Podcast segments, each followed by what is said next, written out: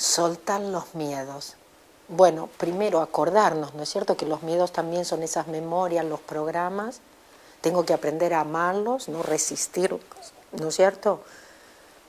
No ponerles el rótulo de malo. Tengo que aprender a sentirlos y hacerlo igual.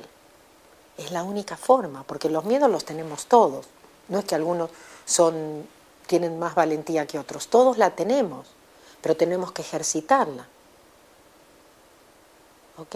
Aquí yo te pido que confíes en aquello que no te lo puedo explicar, en aquello que no puedes ver, en lo desconocido. Pero ahí en el vacío, en cero, en lo que no podemos ver ni tocar, está todo lo que estamos buscando. Pero nos da miedo. Nos da miedo porque no es lo seguro, ¿no es cierto? No lo puedo ver, no lo puedo tocar, no, no estoy segura. Pero mira, cada vez que yo he confiado en lo ilógico, en lo que no tiene sentido, siempre he visto los resultados. Increíbles. En cada uno tengo historias para contarte. Es creer para ver, no ver para creer. Y tú puedes hacerlo.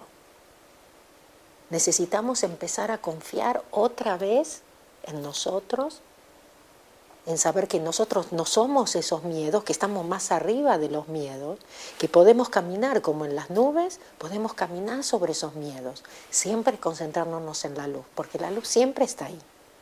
Entonces, otra vez, ¿en qué me estoy focalizando? Muy importante. Acá tenemos algo para leer que por ahí nos puede ayudar a estar más conscientes y darnos cuenta de ese poder que nosotros tenemos sobre los miedos y sobre cualquier otra emoción. Te invito a leer y a practicar, por supuesto. Que tengas un bonito día.